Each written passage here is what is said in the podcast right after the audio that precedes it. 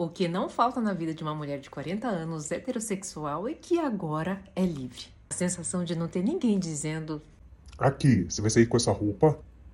Vou sim. Beijo.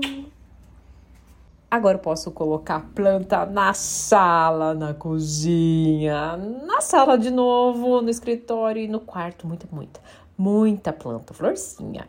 E no banheiro. E não ser chamada de velha.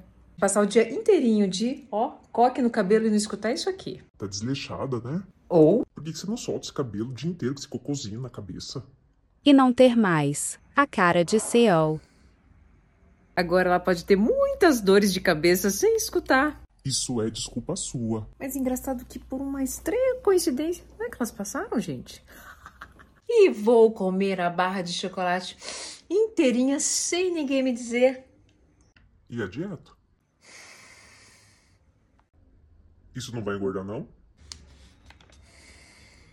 Se engordar, é pé na bunda. Não falta roteiro de viagem com todos os passeios de van.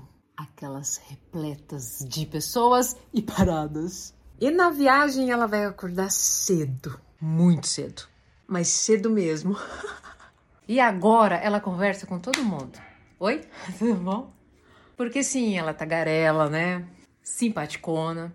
E não porque tá dando moral. Ai, que preguiça, preguiça.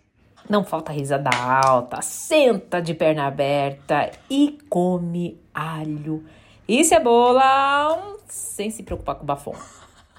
E se ela marcar o pneu do carro no meio fio, não vai ter mais o julgamento de ninguém, Brasil. E por fim, ela tem a liberdade de fazer um vídeo sobre tudo isso e ainda desejar um parceiro.